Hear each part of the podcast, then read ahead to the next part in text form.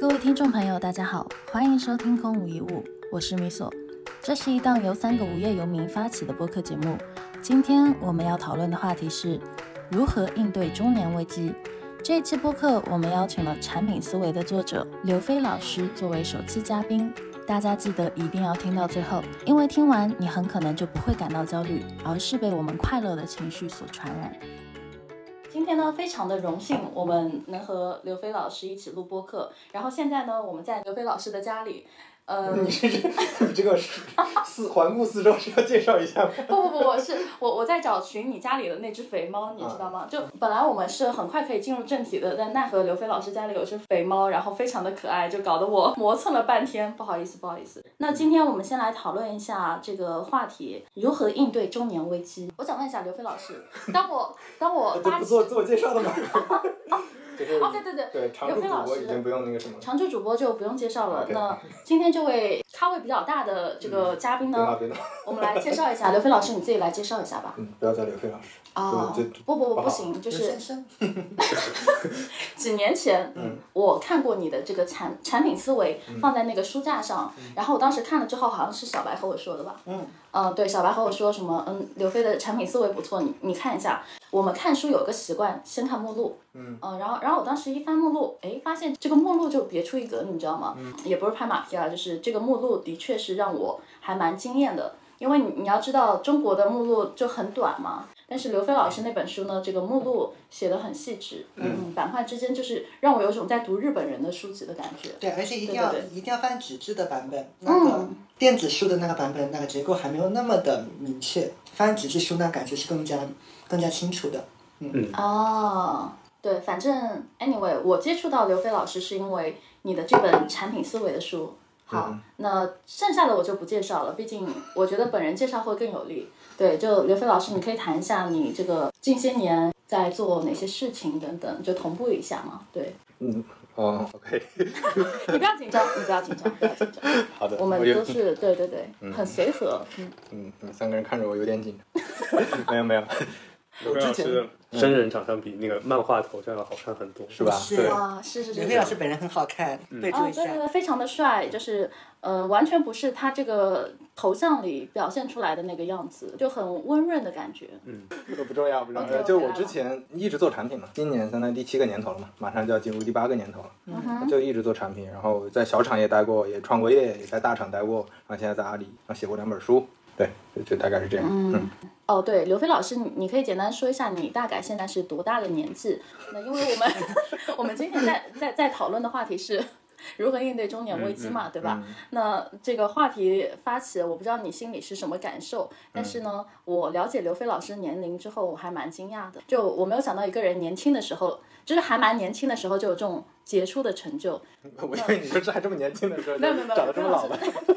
你可以说一下，对你今年多大了？然后你你回顾一下你现在取得的这些东西，你自己什么感受？所以现在变成采访了是吧？没有没有没有，就就是先介绍你自己。OK，好的好的好的。我是八九年的，对，所以已经已经三十多岁了，步入准中年了嘛。现在的话，我当然觉得我其实属于运气比较好，能比较早的踏入互联网产品这个领域，然后做了一些事情，然后又因为运气特别好的能在垂直领域的自媒体上有一些声音。就我肯定不算有很大声音的，但是我的一些文字能被人看到，它给我带来了很多。当然物质收入上是一般了，但是更重要的还是有一些个人的品牌，你能去认识更多同行，能去接触更多行业里的朋友。我觉得包括包括写书，你也能通过它去变成一个连节点，去认识更多人。我觉得这个会更有价值一些。对，这是我就一个是产品，一个是写作上，我觉得在我这个啊，也不能说我这个年纪我是我是比较好的了，因为我还见过很更多。更优秀的，你看半佛也很年轻，半佛比我还小三四岁呢，也有很多很多牛人，我只是运气比较好，可能算相对这两方面算叫什么，就是迭代或者说发展比较快的。对，就是产品经理当中你算是还不错的那种，就混的还不错，对吧？嗯。那你刚刚有提到半佛啊这些，就是你看到晚辈比你更强的时候，你会有什么感？会有危机感吗？刚开始当然会有了，你肯定要经历这个过程嘛。但是你比如说有些人，呃，应该这么说，就之前我见过的那些。呃，可能发展或者成长，或者最后拿到的成果比我好的那些前辈，就包括说现在你看字节跳动那些很厉害的业务的负责人，其实都是九零后了，都比我年纪小。那个包括写作的自媒做自媒体的，做垂直领域的也有很多优秀的，我发现他们都比我小。就这个，这刚开始的时候，你肯定会心里有比较酸了，这正常人都会有这种心理。但是当你真正认识他们，真正了解他们之后，你发现这个这个不是随随便便就能得来的，就这里面肯定有很强的一个因果关系。他们之前有很多的积累，他们之前年轻的时候比你的环境还要好，或者他们遇到的机缘也比你还要好。就比如说，简单说，像半佛这种，我跟他比较熟，所以我知道他他这个成功，或者说他在自媒体领域能做得这么好，不是单纯因为他运运气好。就我我觉得我的运气好的成分比他大得多，因为他特别勤奋，他写了十四年的东西，他他是疯狂的去写东西，去修炼他怎么写，以及说他在这个这个领域积累了很多素材，他可以去写等等。这这里面就大家看到了只是他的运气，但是其实你你了解之后，你就发现这里面有他很多的逻辑。很多的积累，很多的经验等等，那你就对这个跟年龄其实毫无关系。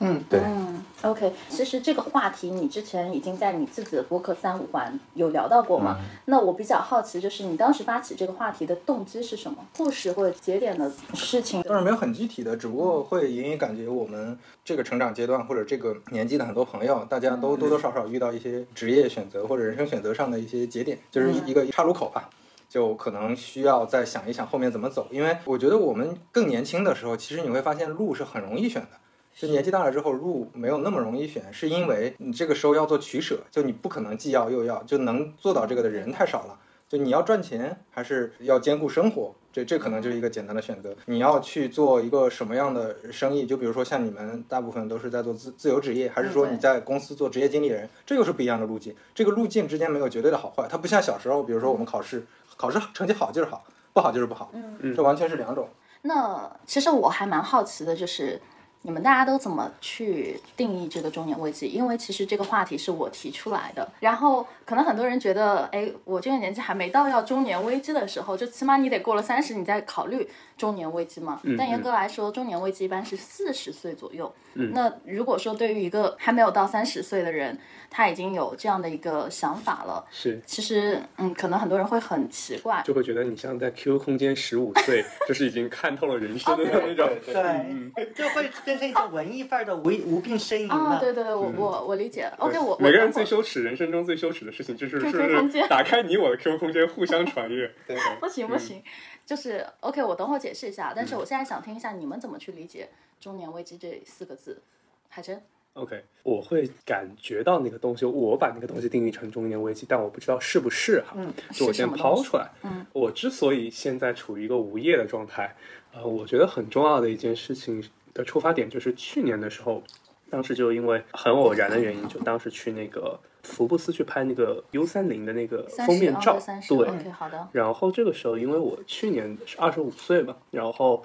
和我一起拍照的朋友们绝大部分上。二十九、三十左右，嗯，这个时候我就会很感兴趣他们的生活状态是怎么样，嗯，我就会和他们去聊天儿，呃，我就会意识到一件事儿，就是好像没我想象中过得那么好，嗯，是因为这个假设，所以我就后来又聊了一圈这种创业公司，都还做的还可以的联合创始人，然后后来我就会发现，确实就是过得没有想象中那么好，就是一个。呃，还算高收入，但是不是那种就是非常高的那种状态。但是其实，因为它维持它的一个状态，它又是非常高支出，所以它其实盈利能力其实作为一家公司不是很强，就相当于一家高收入、高运营成本的一家公司。然后我后来又接触到了一批广东人，然后这批人呢，就是做生意非常糙嘛，嗯，但是他们其实是单纯从经济回报角度来说，其实呃过得很爽，做得很好。嗯，而且我后来跟他们更深的去聊，我会发现其实。嗯，他们对于就是我们其实把商业模式这个东西说说穿了，其实说怎么赚钱嘛。他们对这个东西其实理解可能会少一些术语，但是我觉得他们的其实手感会更好。我甚至会从某种程度上，我会认为他们更懂这个东西，可能因为他们更少束缚。就活下来，可能都是那些比较厉害的朋友嘛。可能是因为这个观测偏差，但是是因为那件事情，就会让我开始去怀疑，就是打工之路。对，就是你即使是成为一个高管，嗯，那个时候我就会意识到一件事情，就是很多人就像个小河豚，嗯，河豚其实本身就很小嘛，但是遇到气就胀得很大。嗯，其实它是一个很虚的状态，但是你在那个位置上，你又就上不去又下不来。就卡在那儿，就是相当于一只河豚，就浮在那个海面上。那如果真的有人拿针扎你一下，你就完蛋了。嗯，但那如与其如此呢，那就不如就是哎，大家回缩到一个小的状态，开始就是就是变成一只小金鱼，就老老实实的吃点东西，让自己慢慢变胖，就是这样，就是一个比较扎实的状态。所以这是我去年想到的东西。因为这件事情，所以我去年的年末就是开始去想这件事情。当然，这件事情还有一个出发点，就是因为我去年很迷的，就是呃，开始去有那种，就是感觉我和我女朋友实际上组建了一个家庭，然后有狗，也可能会有一个未来就不知道哪里来的小孩。然后，那这个时候你就会去反推你所有的财务的逻辑，然后你就，因为我之前其实是整个人是一个非常自由主义的那个状态，就是完全就是可以就是。非常开心到处跑，嗯对，但是这个时候你会开始意识到有一些责任，然后你要开始养家糊口，然后包括可能我女朋友出去读书，然后等等等，我就开始想一系列的东西，就是那个就把我从小就是那种就和家里人做生意的那套，还有就是非常理性那套战略的东西，就全部带回到我自己的生活里面，就我会发现到，就是对我来说还是蛮大的挑战。对嗯，我这边有两个问题还蛮好奇的。第一个问题是，大家想象的就是做企业的人，我比较好奇的是他们之间的状态，因为我知道生意人之间大家其实是会资源互换的嘛，对吧？就是哎，我今天有个合作，然后或者说我们可以很快去达成一个什么事情，然后我们就哎谈下一桩生意就很快成交了。嗯但是在企业的话话语下，就是你可能要先什么递交各种流程啊什么之类的，然后你才能可能推进一个合作项目。对于你接触的那些可能已经在榜单上的人而言，你有观察过他们之间的相互，就是比如说呃合作关系啊等等，会会很好或者说之间之间有没有什么协同作用或产生变化、些变化？呃，对，我所观察到其实还比较难，可能是因为那天就是大家行业都不一样。嗯，所以就说，嗯，没有。可是你是消费品领域。嗯，对，然后就可能有的是做 AI 的，那就是大家只能说就是互相认识嘛。嗯。你很难去获得一些就是就是更深度的沟通。我觉得那个是那个场，嗯，但是就是回到我的聊的，往往都是还是就是我比较熟的那些行业的两个创始人，然后我就会意识意识到一件事情，就包括我们之前在合作的时候，就会感觉到，嗯，可能就是大家太有那种 branding 的意识，就是。就是你叫做端的很高，或者说很有姿态的那个状态，就是大家就会开始很正式的聊天。但是呢，但是就是你会发现事儿推的 贼慢，对。然后我自己又是一个还蛮，我不能说急，但是就是我要的这个东西，我一定要看到就是它。快速的推进往前，对，就就像那种装甲部队一样，就是你不能给我像就是便秘一样，就是卡卡卡，对我就会很 suffer。对，然后我觉得呃这件事情就是我觉得差异还蛮大的，因为像现在我们其实处于无业的状态，很多时候去聊生意的时候，就是很快，今天上午聊完，然后下午就把东西做出来，我说我让你呀赶快改，然后明天就上线，就经常会是这样的状态，就虽然就呃特别糙吧。但是因为你可能就是像在一线自己砍人的那个状态，我觉得体感还是很不一样的。对，嗯嗯，感觉你你说的这个危机的有一个点，是因为你之前的一个价值观，或者说你一直认可的一个什么东西，可能就发现好像没有那么对。就比如说你觉得可能那个三十啊，对三十的这这些人，可能哎，这是青年才俊，对吧？就是同同同样的人里，他们成长的最好，他们应该是榜样。结果你了解了之后发现，哎，好像我并不是这样的，就是。这这个会不会？我觉得呃，很多就是我确实认为里面很多人真的就是有的真的非常厉害，但我很难说里面也有一些就是可能没有达成我的预期，就是大家可能会给我感觉那个感觉呃是叫做有点空，呃就是空无一物的空，是，但但是就是说他又会就是我因为我从小受过一个很奇怪的训练嘛，我应该跟呃跟大家提过，但是我可能没有跟刘飞老师提过，嗯，就就是。呃，因为我我爸妈从小会就是大家政府里面，然后就是说会每天晚上散步，然后带我去见各种叔叔阿姨，然后见完这个叔叔阿姨，就是散步的时候大家见到，他们会问我，就是说，哎，你觉得这个人之后会上去，还是说可能会下去，还是可能会进牢，还是说他会待在冷板凳，还是说可能之后要下海？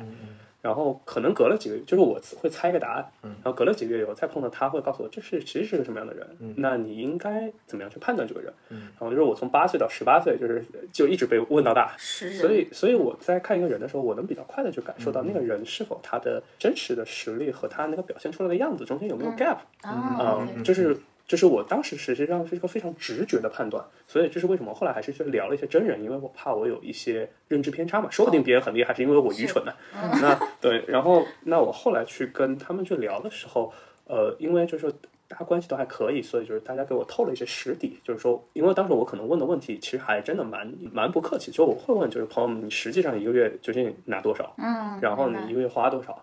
就是那一套逻辑。就所以我当时就收了很多人的真实数据，嗯，然后我就直接看到了他们的那个状态。但这是你的咨询业务呀。嗯，就是这就是就最早的算账。对，其实就是说，因为我能够看到，就是说他们的收入大概就是会停留在这个状态，嗯，因为其实公司还没有到上市那个状态，就是它很难套。然后呢，这个时候它其实就会。比较是这个状态，但是他真的就是出去了，他可能会断崖式下跌。但是他二十八到三十三左右，好像是这段年纪，他们可能马上要结婚了，甚至有的就已经结婚了。那你就说想想，就是一旦加上房和小孩儿，他就会有一个非常高的一个刚性的支出，那就是他很可能会击穿他的财务。嗯，就这是我当时会看到他们很潜在的一些东西。然后就是因为这件事情，我就会意识到这个模式可能会有些问题。嗯，然后所以我后面又去跟那些广东朋友们去聊，我就会发现他们其实还过得还算 OK。嗯，可能会更符合当时我的预期，所以我后来就开始去怀疑人生啊。对，就是我其实会当时真的有在反思，就是过去的几年是不是我当时走错了一步棋。嗯，对，包括我昨天晚上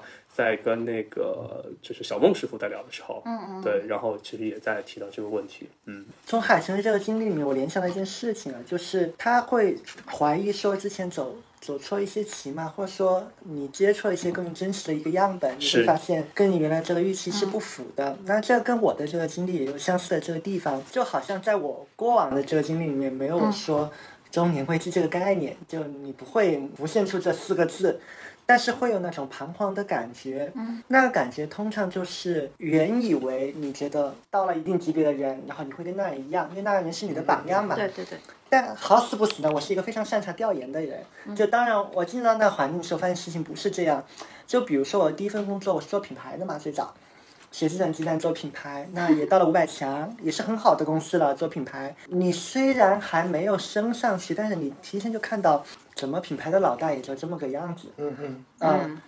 不说不好，但是它跟你之前的这个想象，还有你从别的渠道或还原出来的画像，它是有很大偏差的。就和校园校园招聘会上想象的完全不一样。对，它是有偏差的。你你就觉得人家就是各种华丽嘛，走上人生巅峰嘛，然后是行业的专家嘛，但你会发现不是。那 OK，那后面机缘巧合，我也进到互联网，也换了不同的品类，然后也做了产品，也做了其他职能。那你都也会觉得，那一定是我今天这个行业它过于的传统。那我进到一个相对来说。还比较 booming 的行业，然后又做是产品经理，一个大家认为还算是比较核心的一个岗位。对，那是不是不一样呢？然而也并没有。你会发现表象在变，但是事实上，你之前看到的这个情况和你真正进入到那个环境的之后，你看了这个画像，它永远是有很大的这个偏差的。你永远会倾向于有很多美好的想象在里面。那我觉得也是经过了那么。几次职业的一个跳转，而且好死不死，我想去的这个地方我都能拿到 offer，但是你经常就时常会有拿到 offer 之后发现原来也不过如此，那这样的感觉，你就会陷入一种人生的 一种幻灭和彷徨感，就是我这么动来动去到底是为了啥？对，然后来之前我就稍微查一下定义嘛，就是中年危机怎么来的。就会发现，其实第一次提它是荣格啊，刚好就跟我现在工作相关了。嗯，其实荣格他第一次提这个概念，也是因为他跟他师傅弗洛伊德，因为观念上的原因，就是掰了之后，嗯，对，呃，就也开始陷入到一种人生的一个彷徨嘛。他不同的地方在于，当时他应有的这个社会地位也得到了，然后外外面的人你会觉得你都过得很好，那你就忍不住开始去思考一些更为上层的，就可能偏向于哲学方面的这种意义。到底是什么？那那其实也不会像大家预想的那样，你到四十岁就突然有一个顿悟，意识到了人生的真谛。嗯，并不会的，你中间会有一个断档，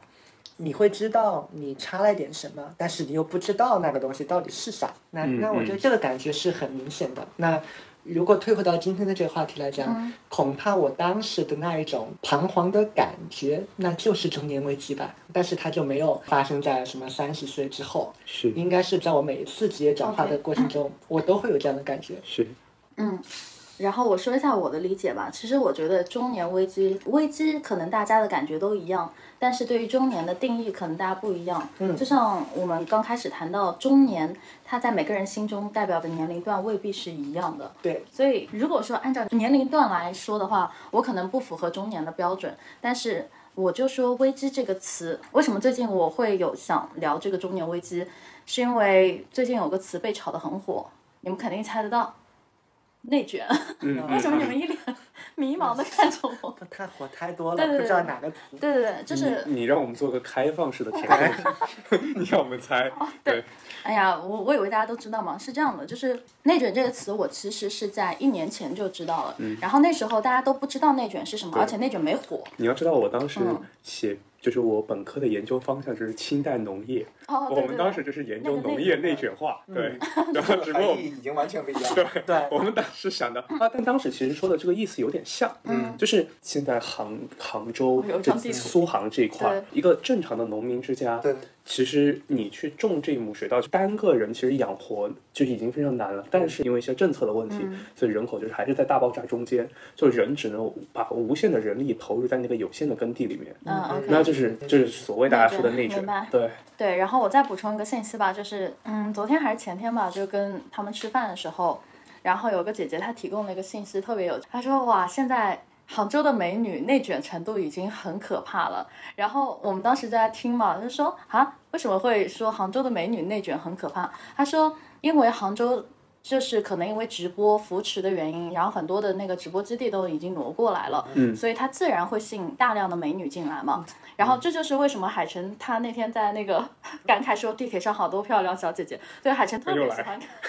又来。看漂亮小姐姐，对，是然后你怎么不把后面那段话说完呢？万一我女朋友听到了，你你请你把后面那段话说完。对，但是他呃我帮你补充一下，但他最后来了一句说，哎，但是感觉还是不一样的，还是女朋友好，对，就对，是在我女朋友没有再出现在的群，对太强行了。对，因因为当时我真的会感觉到重新建立亲密关系真的是一件非常难的事情，呃难的事情。我会真的感觉就是你会去珍惜那段关系，然后大家欢迎去听亲密关系那一期。OK，啊，特别好，特别好，这个这个引导很可以。加了一个内敛。对，所以其实你通过这个现象就发现了一件很有意思的事情，就是内卷这个词用在了这样的一个事情上，就杭州的女生都内卷了，然后她们反映说，然后因为杭州美女太多了，所以有些女生都辞职去了北京。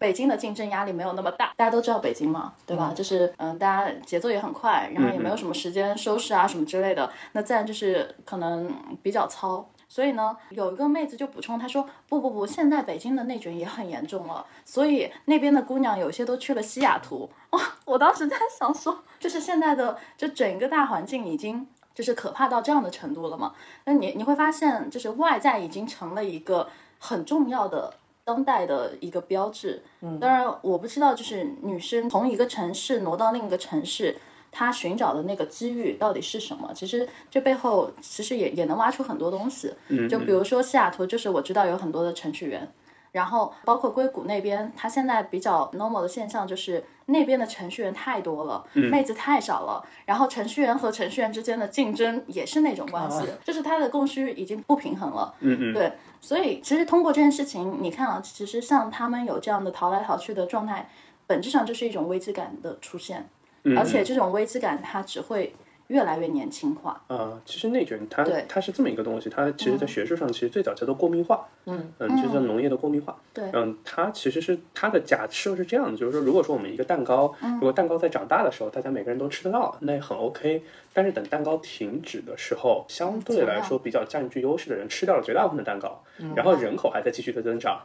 啊，那个就是我们说的清代的时候江浙农村，就是相当于你蛋糕就只有这么一点点，然后又不会增长，然后人还在生。好，那这个时候那就是出出现你这样的状态。对对对其实我我的意思就是，呃，中年这个词它其实已经被模糊化了。嗯嗯，就是它现在已经没有那种所谓的中年了，而且它会跟着你社会发展的速度越来越快，然后让你的年龄或者说你对于年轻的这种定义越来越往前推。就比如说这种，我们可能理解，就像你说的，中年是四十岁，对吧？然后原本最早的原本是四十，对吧？那好，现在已经推到了三十五，就是华为裁员的那件事情开始，嗯然后三十五岁的什么以上的都裁掉，然后再往前推，就是三十岁的时候，你可能就就已经被认为是中年，对吧？就三十多岁，然后我们现在过了那个三十，就我们以三十为分水岭吧，就是在三十之前，那时候就是二十五到三十，也就我现在处在的这个年龄段。其实他已经进入到一个提前进军中年化的那种、啊，那种状态了。我刚刚想起一个点中年危嗯机，这个例子可能有点那种偏军队军事化的东西，但是嗯呃，我尝试说你们可以看看能不能我说的是不是人话，因为就是说像一九二零年到一九四零年左右，因为没没怎么打仗，嗯所以其实坦克的进化是一个非常 low 逼的一个嗯呃进化方案，就相当于就是说反正这个铁皮盒子。然后大家加上了二十毫米的激光炮，嗯，然后所以其实战斗力一直都非常低，嗯，但是从二战开始爆发的那一刻开始，就是二十毫米的变成五十毫米，然后到中战的时候就已经普遍坦克都已经变成一百多毫米的炮，就相当于从这么一个粗的一个炮，已经都变成一个这么粗的炮，升级了。嗯然后装甲从这么厚变成了这么厚你，这个听众听不到，看不到对。，OK，对，就是相当于就这么说，二十年的时间其实。大家都在非常低烈度的状态下去竞争，但是在那五年的时间里面，就完成了可能在和平年代，可能就几十年都达不到的一个状态。是所以这个时候就会出现一个状态，就是可能三十年代的时候，就像这么说，像日本，嗯，其实当时研制的坦克其实和德国是同一水平，甚至更优的。嗯，但是是因为二战苏德战争的激烈程度远超过想象，就日本在中国的坦克是够用的。就是它反正就几毫米的车，反正就是中国也没有反坦克炮，就是它可以到处跑，开得很开心。德国人不一样，德国人的坦克就是三十年代当时最先进的坦克，这个时候瞬间就没有用了，真的是没有用了。这个时候就上战场就是死嘛，你只有二十毫米，就连打游击队都不够用。嗯那这个时候他就只能被迅速的淘汰，他必须得很快的去换上就是大口径的炮，然后换上新的。就是你会发现这些，我们把人当做底盘的话，就是这些坦克都是底盘。就是你会发现这个底盘迅速的过时，就很快的，就是说就一两年的时间，可能你之前十年都顶用的东西，就现在一两年你就真的得换新的，这个就是真的是危机。对对，我明白。然后，所以正好我也说一下，就是正因为我现在处在那种提前要进入到中年，嗯就是我打引号的中年这样的一个状态，所以，所以我最近可能大家都知道，我最近在在愁一件什么事情。嗯，买房，嗯嗯，实质上，我的这个年纪是买不起房的，啊，被你发而且。而且，你可以开始打你的广告，没有没有没有，没，就是要有上海户口。对，对对，没有没有没有。其实，在没有步入二十五岁之前，嗯我是没有任何买房的意识的。我我是没有那个目标的，嗯我不会想说我要买房。我觉得我一辈子租房也 OK 啊，就是嗯嗯你你懂吗？就是小女生那种，啊，我没有关系，没有关系，我可以租房。但是呢，我后来发现了一个很重要的事情，就是你要知道，中国的买房年龄段普遍要比日本要年轻非常非常的多。然后日本基本上你你要到四十岁左右，你才能买得起一套房。然后中国的话，你会发现可能有些人二十多岁他就已经拥拥有好几套房。对，当然除了就是父母支持以外，就是还有一个就是跟房价也有关系。你知道这种危机感它的来源在于什么吗？就是中国的房价实在是涨得太快了。嗯嗯，有一个洞察，因为我是杭州人嘛，虽然我在北京，但是我也密切在关注杭州这块的就信息。然后我每次回家，每年回家，我都会发现，我靠，这城市我我他妈又不认识了，嗯，就懂吗？就是你会有一种你在被迅速淘汰的感觉。举个很明显的例子，我从一五年左右离开的杭州，然后当时一六年回去的时候，我发现，哎，怎么大家地铁都开始用那种刷卡机啊什么之类的，然后地铁全部都换了。我朋友就说了一句，我说他他说你怎么这么农民啊？你怎么连这个都不会用？嗯。然后我我就有一种不对啊，我明明在帝都生活啊，我为什么为什么显得我好像从乡下进城一样？对，然后他们就会用一种很嫌弃的眼光去去对待你。当然，这这种是一种就爱的眼光吧，可能。然后是怜怜悯弱势儿童的那种对。中年对中年少女的一个怜悯对，然后再再说什么，比如说一七、一八、一九，就每一年我其实回家不太多，基本上就是回一次吧。但是每次回去我都会发现，就我妈也会和我说，她说，呃，你知道我我们这个小区涨到多少钱了吗？就是我听完我都是震惊的。嗯，几年前就可能我离开的时候，它完全不是这个价格。嗯嗯嗯，但我离开之后，就周边的硬件全部建起来，地铁线全部通了，然后整个的楼盘大概涨了五六倍不止。那听起来，明瑟老师现在已经就是身 身家已经非常的高了，对。别别别，就是我洞察到这个信息之后，我其实现在就虽然离开五年嘛，但是这五年当中，让我也在思考一件事情：如果说我再不去购买一套房产，我以后其实很难再买得动了，因为你像我爸妈收入完全没有我高，完全而且不只是差十倍不止啊，就是就是他在一个完全没有我那么高的情况下，他能够达到就是舒舒服服拥有房产，对吧？嗯，就就很开心。但是我即便收入比我爸妈高这么多，甚至比同龄人高很多，不靠爸妈，然后我自己去买。我是没有办法承担得起一套房的，甚至可能连我家乡的房都买不起。嗯，就这件事情让我感觉到很不安全。我们回到那看一下那个中年危机的这个定义啊，嗯，他他讲了几个现象嘛，就说人在几个特定的时间段里面，我猜测就是人的大脑它应该有这个机制，对一些数字会特别敏感。啊，是比如说二十三十、三十五、四十，你到那个节点，呃，我觉得人很难很难去避免或多或少的那种比较的心理。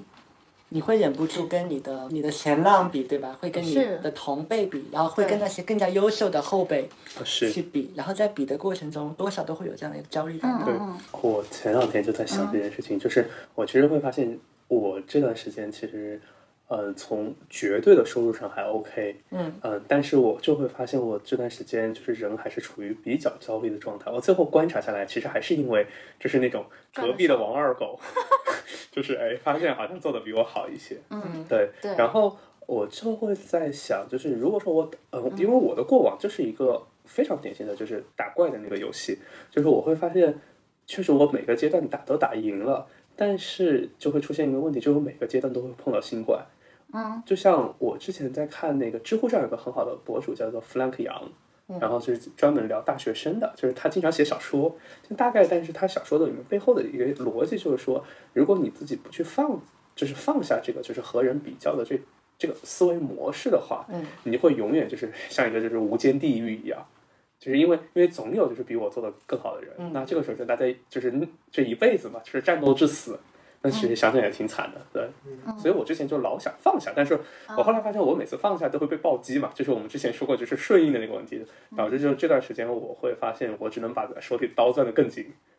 只能这样，对，嗯，不过今天我倒是可以给你一个解法，就是有些东西你抓不住，你就让它流走吧。就这句话不是我说的，是今天跟我们 对话的一位，那位就是深圳的土豪说的。嗯嗯就他的那个成长的经历也是从很底层然后爬上去的嘛。嗯，你看他也是今年刚三十，嗯，但是他就是对于人生很多事情的洞察非常的释怀，复杂的选择、简单的选择，本质上其实都一样。就是有时候你未必要去想那么多，有些你抓不住的，你就让它流走就行了。嗯就你不要不要不要去执念一些东西。然后对我来说，为什么我我会去执念一个房呢？就说实话啊，就是我觉得房子它在某种意义上它是一种安全感。就这里的安全感不是心理上的安全感，安全感定义是什么？就是我昨天在跟一个呃也是一个女生，她自己买了一套房。嗯，而且是上海的房，嗯，然后她讲了她是怎么一步步买买得起上海的房的。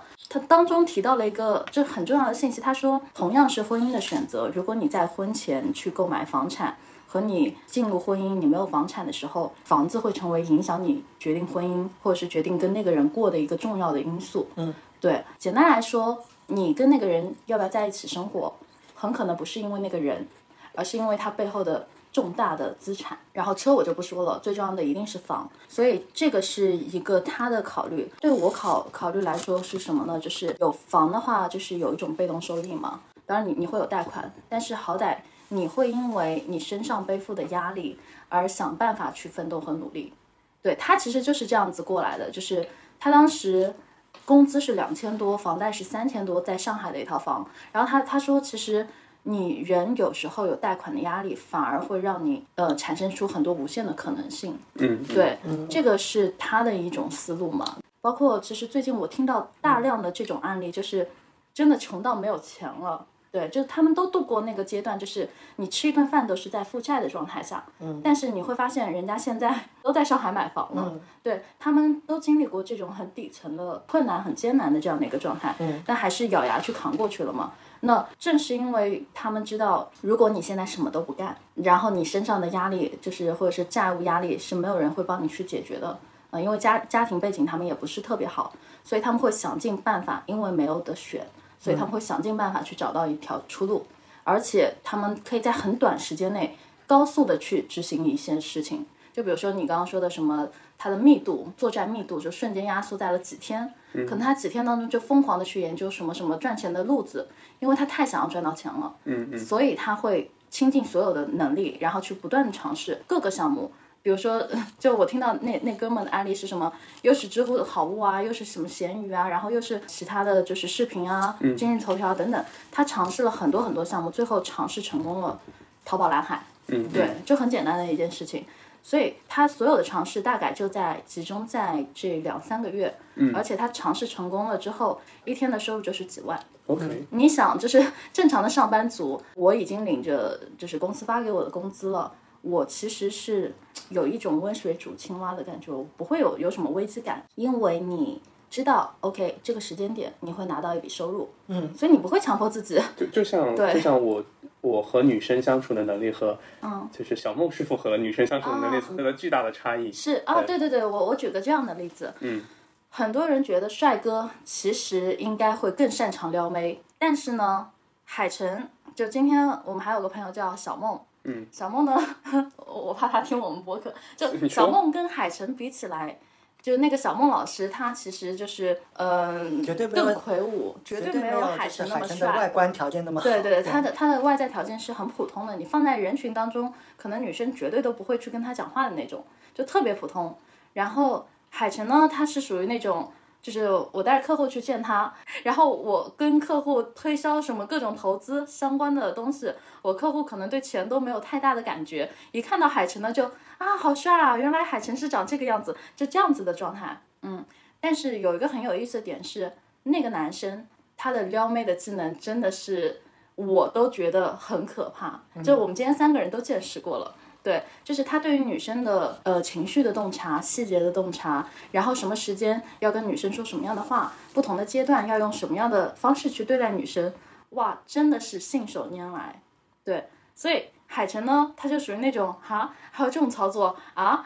就是就是那种就小学生的状态，就好像从来没有谈过恋爱一样，就完全两种状态。所以我在想的一点就是，因为你的技能，其实你可能因为帅的技能，所以是个技能吗？以至于吧，是要当成一啊个一个天生的优势一。个天生的优势，以至于他不会去我很坦率的说，我双眼皮是割的，对，大家不要对我的颜值有任何的期望。对，嗯你是你你看他都太坦诚了我，你你不要说好吗？这会掉粉的嗯啊，当然当然也无所谓了，可能增粉。就是说，因为你有这样的一个外在的天然优势，所以你可能从来都没有追过女生，不是可能，你就是从来都嗯 我就是没有追过女生。对对，所以你也不懂得怎么去追女生，嗯，你也不会去什么很细心的研究我要怎么跟这个女生对话啊什么之类的，然后就他很快就会被拿下的那种。那那个小梦，她是属于那种因为女生从来都不会因为外表而去看她的人，所以她会有一种很强烈的危机感。同样的男性呢，就是比如说海城又高又帅，那我平平无奇。那同样的一个很漂亮的姑娘站在面前，我怎么去吸引那个姑娘的眼光？刚刚才这个例子如果抽象出来，嗯我听到状况似乎是当一个人不没有什么选择，然后他会去也没有那么好的条件的时候，他比较容易绝地反击。啊，是而反而你有一些东西的时候，你其实你有的选择你反而不会，就你还蛮难跳出那个框架的束缚。嗯，我我不知道这个现象就平移到就是我们的工作场景里面，是就是互联网在这个环境里有没有类似这感觉？因为我没有工作很久了，我也没有工作我不知道，我不知道在现在也很想问一下刘飞，现在你看到就是我们的这个工作环境里面有没有类似这样一个现象？就是可能我们觉得条件还比较一般的人，然后他会呈现出一种绝地反击，然后突破了所谓中年危机的这样一个状态。然后有一些我们觉得其实资质还挺好的人，然后最后就悄无声息的就没了。嗯，我还蛮好奇的。这个实实在是太正常了。你像那个大大组织、大公司，阿里就这个整个园区其实就非常像一个大学，就你从大学毕业之后，你就进了另一个大学，这个大学就跟象牙塔一样，所有的机制、所有的你的工作、生活状态，就是在这个园区里。周末家长就带着孩子在园区里转，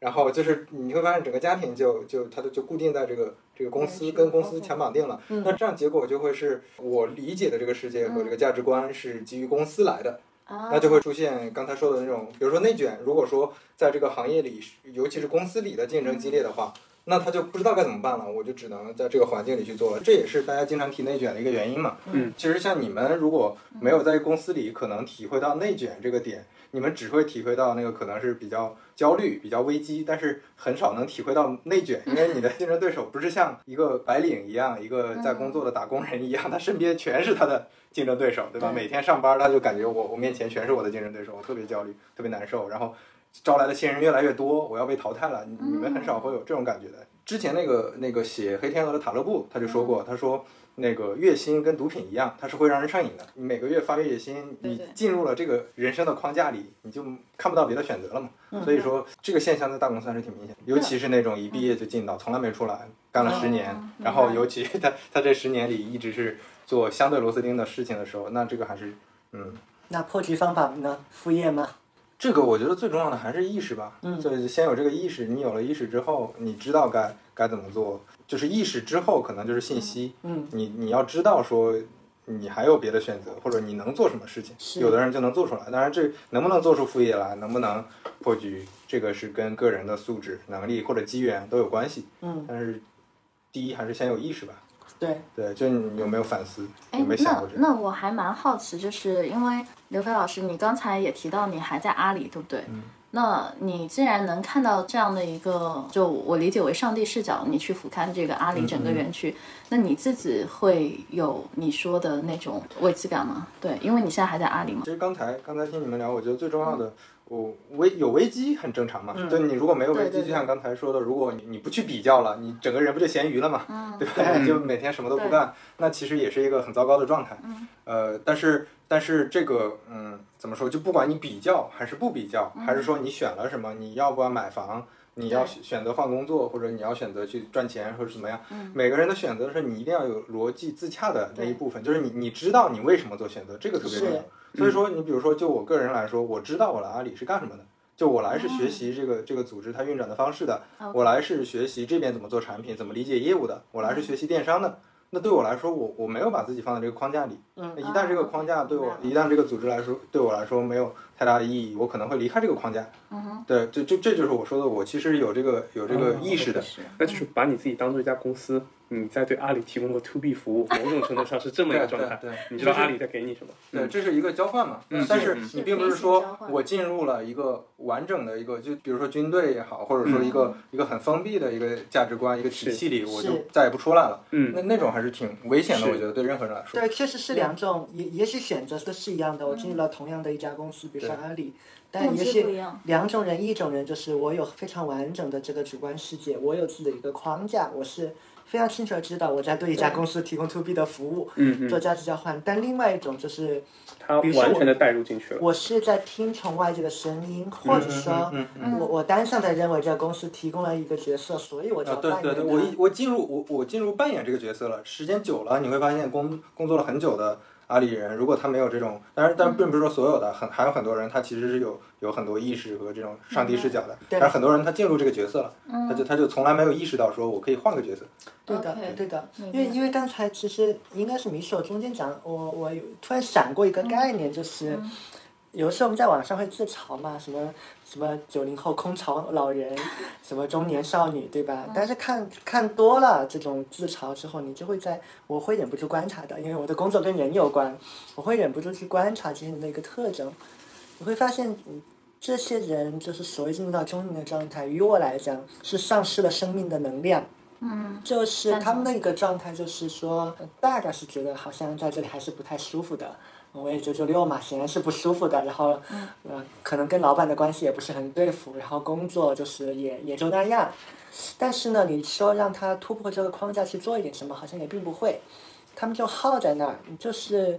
呃，可能在那个场景下，哪怕你呈现出一些硬刚的那种，嗯，那种气质，我我甚至都觉得很好。我在某种意义上讲，我甚至会非常佩服那种，就是进了一个公司，我觉得不爽，那我就跳。虽然不是很理智啊，但我就跳。但他会呈现出这样一种对抗的一个气势嘛，就是我不服。那我还是能够感受到这种生命的能量在的。但一旦丧失了这个生命的能量，我觉得大概率的你就会落入到中年的状态。而且我觉得人，我是倾向于认为人的这个大脑基本上它的发展程度还是跟你的年龄会成正相关的。就到了一定的年纪，如果你突然悟到了，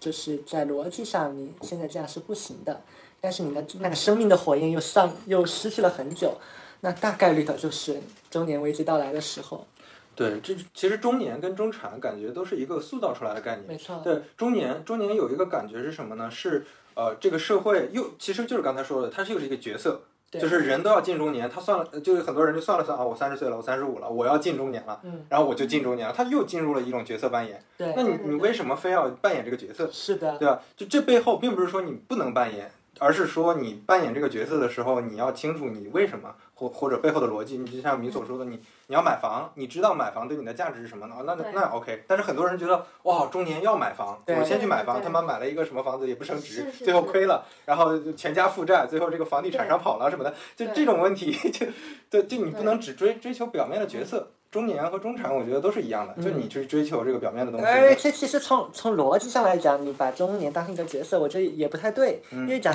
讲角色，我我所理解的，你还是放在一个社会的框架里面。嗯，我们在讲角色，他一定是在扮演就承担着某种价值嘛。但好像没有一个角色叫中年，然后中 年他在是对对。发挥什么但是但是当我们聊中年危机的时候，其实已经有一个假定了，嗯。就为什么会遇到中年危机，是因为这些人他可能要，比如说养家糊口，对。可能要赚更多钱。嗯。其实有了角色设定了，就很多人我五十岁了我不结婚怎么样呢？对我五十岁了我还过得像个小孩儿，我天天玩游戏怎么怎么样？当然当然这个可能不提倡，但是 但是但是就是你只要有自洽的逻辑，是。我不进入中年可不可以？实际可以。上其实可以。对吧？所以说他现在已经是一个有点社会。呃，角色这个这个特征在，而不是说单纯一个年龄了。它对的其实像我我刚刚你在说刘飞老师在说那个中年的时候，我脑子里面就会自动带入一个对对对秃有一点点开始秃头的一个 嗯。男生，然后摸着自己的头发，想着外面还有老婆孩子，然后在地库里抽烟，对就你越这么想，你越就会越陷入这个角色，就觉得我靠，这这可能可能我要这样了，这这这个还是挺吓人的。因为我我之前一八年的时候，那个人那个时候我还人还比较自由主义的时候，我还是能就是见到非常多那种就是四五十岁还是过得贼拉开心的那种人，嗯嗯就是你确实感觉他们很有生命活力。当然，他们绝大部分人财务自由了，对不起。啊对是，然后对还要赚钱，对，然后嗯，这个时候呢。我确实会感觉，就是确实，你如果自己可以玩个另外的游戏的话，你是可以玩的。其实这在这件事情上，毕竟不是奴隶社会嘛，就是你还是能够去创造你自己的游戏，你自己可以创造个跑道，你跑第一都可以。对，嗯，我其实再延伸一下你游戏的概念，就是就我我我之前写写那个极客背景的时候，然后我我写我我经历过二十多种职业嘛，嗯嗯，然后我觉得其实人生有时候就是那种游戏式的感觉，你如果只体验一种类型的职业职种，然后或者是岗位，其实你会你会丧失很多的可能性。嗯嗯，因为你选择了这个东西，势必意味着你其实已经放弃了另一种东西。必然那么我再切回买房的这个逻辑，你知道为什么我我本来是想买杭州的房，对不对？然后最近的改变是从杭州的房决定去买上海的房。其实很多人会觉得我很不自量力，嗯，那我可以给你剖析一下为什么我背后会有这样的思考。嗯，呃，也是那个一个华泰证券的姐姐和我说的，她是这么说，她说其实你买房，你买的并不是那个房，你买的是那个房背后的人生。嗯嗯，就是很多人意识不到一个点，是他可能只看到房产的那个表面价值，比如说，哎，这个房子什么核心地段啊等等。OK，这些其实都是衡量的重要因素，但是还有一个是什么呢？就是你既然选择了上海，嗯，虽然不一定我非要住上海等等，但是你要知道，你买的那个地段，嗯，你买的那个城市，城市的人，然后你会有交集的那个小区的人，然后还有就是你周围的所有一切，都会跟你产生一个关系。嗯那个关系的背后是什么？他给我举了个很典型的例子。当时他有个朋友可能是买了哪里的房我忘了，但是很贵。嗯。但是呢，那个房的这这他们不是有物业的小区群嘛？嗯，有类似于在银行工作的那种还职级蛮高的人，然后还有一些是在蚂蚁金服工作的人，然后还有还有什么就是各种就高 title 的人，然后他就是很可能就是那个不邻居就是那个做银行的。对，然后他们可能会有一些业务啊等等，那这时候邻居就会帮忙，哎，你你要不买一下我们的这个证券啊等等，我帮你去搞定就可以了。就他那个圈子，他会决定你能看到多少的信息。因为很多时候信息是闭塞的，嗯，它只会在小范围的圈层当中流动，而这些圈层是我们不会往外界去散的，所以就是这样的话，它就会那个加剧背后的马太效应。嗯，就简单来说，我有路子，我有关系。比如说今天胭脂王说他要买元气森林的，因为胭脂王当时说的是，哎，就是没有路子，对不对？然后买不到，现在买不到。然后你跟小梦来了一句。不难买啊，打个电话就搞定了。嗯，你看这背后就是一个信息的问题。但是你在你的这个选择背后有个基本假设啊。嗯。你的假设是通过拥有这个当地房产，我就可以进入到这个圈子里。哦，不一定。对我我还没说完，你你先说。OK，就因为在我听下来，嗯嗯，当然你可以说这是一个概率事件，但似乎你为了赌这个概率要付出的代价稍微大了一点。对，你看，这是我第二个要说的点，就是当你把标题标到了上海的时候，呃，接下来还有一个问题，就是我刚刚说的。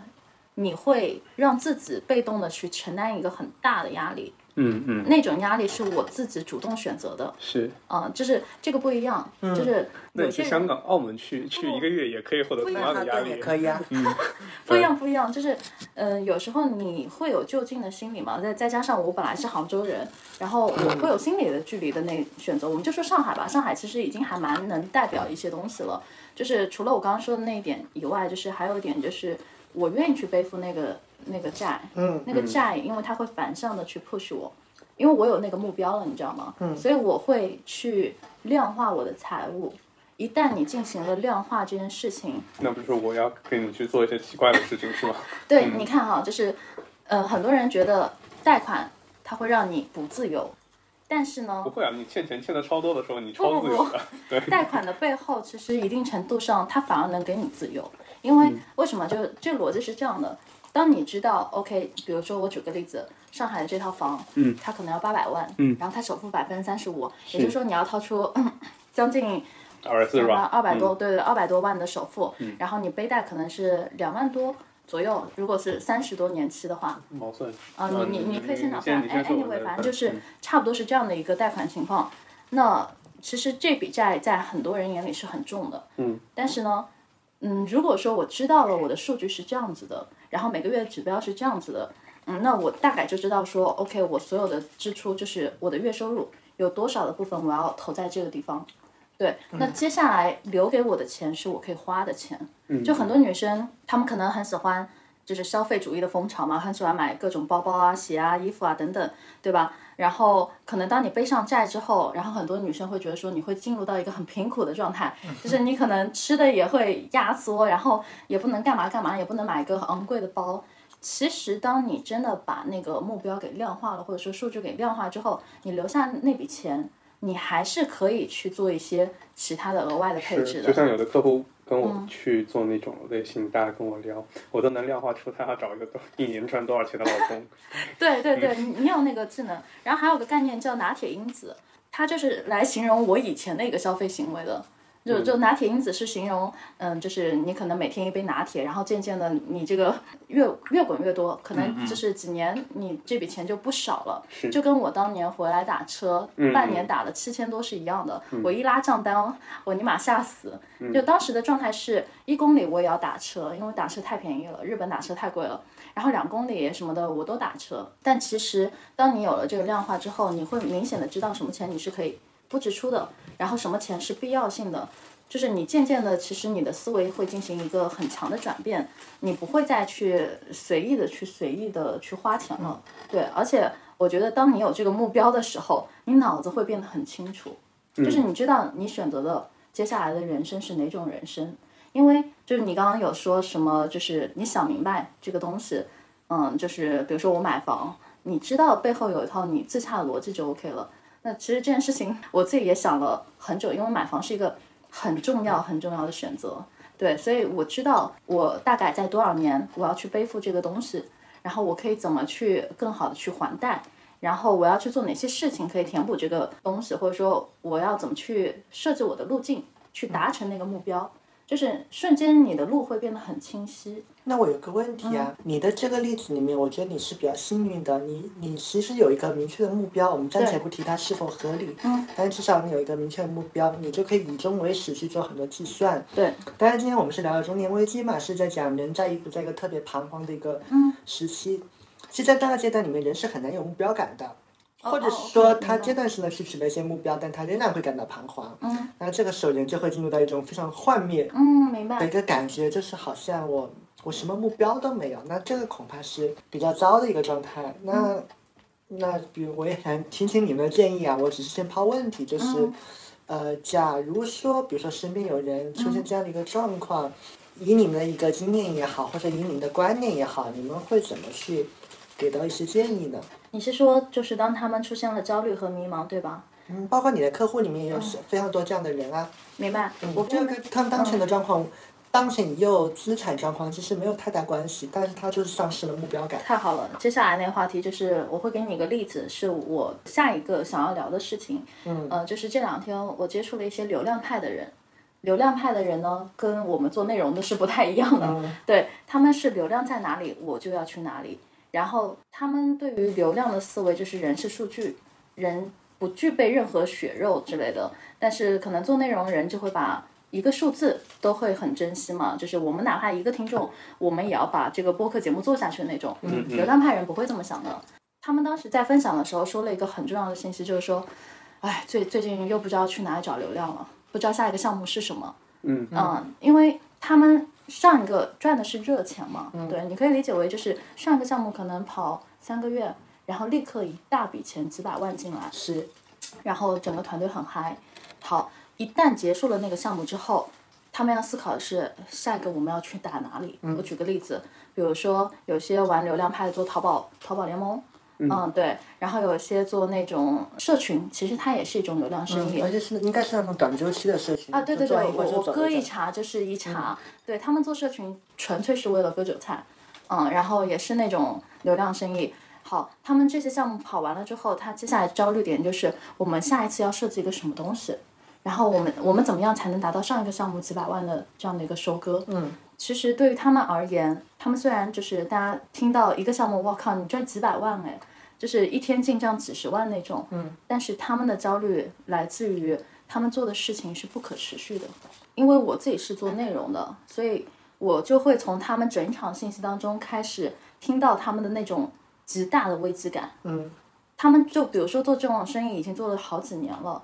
然后尤其是在好几年，他发现就是自己是没有什么价值的，因为他给不了价值。他只能收割流量，嗯，当然这其实也可能是一种能力嘛，对吧？玩流量派的还是蛮厉害的，就他他很敏锐，对对，但是对于他们而言是没有安全感的，因为他没有办法把这件事情作为一个我可以长期深耕的、让我有意义感的东西。你想那个收钱模式就是我要割韭菜啊，对，就这种危机跟我们想的没钱还不太一样。这种危机是第一，我下一波钱我不知道在哪里；嗯，第二，我觉得我自己是个没有价值的人，是。我提供不了任何长远的价值；第三，我人生开始出现了迷茫，嗯，因为我找不到那个我要一直为之奋斗的那个东西。就比如举个例子，我不是一直在做个人成长，然后认知相关的东西嘛，思维认知，我是一点都不焦虑的，因为我知道这个东西它就会伴随一个人的一生。我要服务一个人，我可以服务一辈子。嗯，对，因为只要他人还活着，他就离不开这个需求，这是一个刚需。嗯就马斯洛需求定律最高层，对我已经在打那一层，但是对于玩流量派的人而言，他们其实没有办法去玩那一层的。嗯嗯嗯，因因为他们自己都想不明白很多的事情，嗯，所以他们赚钱赚的特别的焦虑。嗯嗯，对，这是这是我刚才回答的，就是每个人他的焦虑的点不一样。我的感官是什么呢？就是每一个人他最后离不开的一个命题，一定是成长的命题，嗯或者说找到自我价值的命题。是焦虑这件事情为什么会焦虑？因为他找不到自己身上的价值，嗯，然后他找不到自己的就是目标、人生的意义感，然后他的这种焦虑会放大，甚至说我们我们肤浅一点，可能刚才我们在提钱的焦虑、职位的焦虑、社会地位的焦虑，但最后你再往上走，你就会发现人的焦虑还是来自于他可能会找不到自己价值。对其实就不知道自己要干嘛。啊，对，就这种迷茫是在于说，就是你刚刚说那种迷茫，我觉得它更大的意义上是在于说，他真的不知道自己要干嘛，以及不知道自己在社会当中存在的价值是什么，因为他从来没有带给别人价值。可能做流量派的生意，他们割的太多了，嗯就是他只能收割别人，但是同时创造不了一些有意义的价值，以至于他们会经常的感到痛苦和焦虑。对那这是嗯比较流量派的这对对对啊，那其他的一种场景呢？比如说组织内部的人，组织。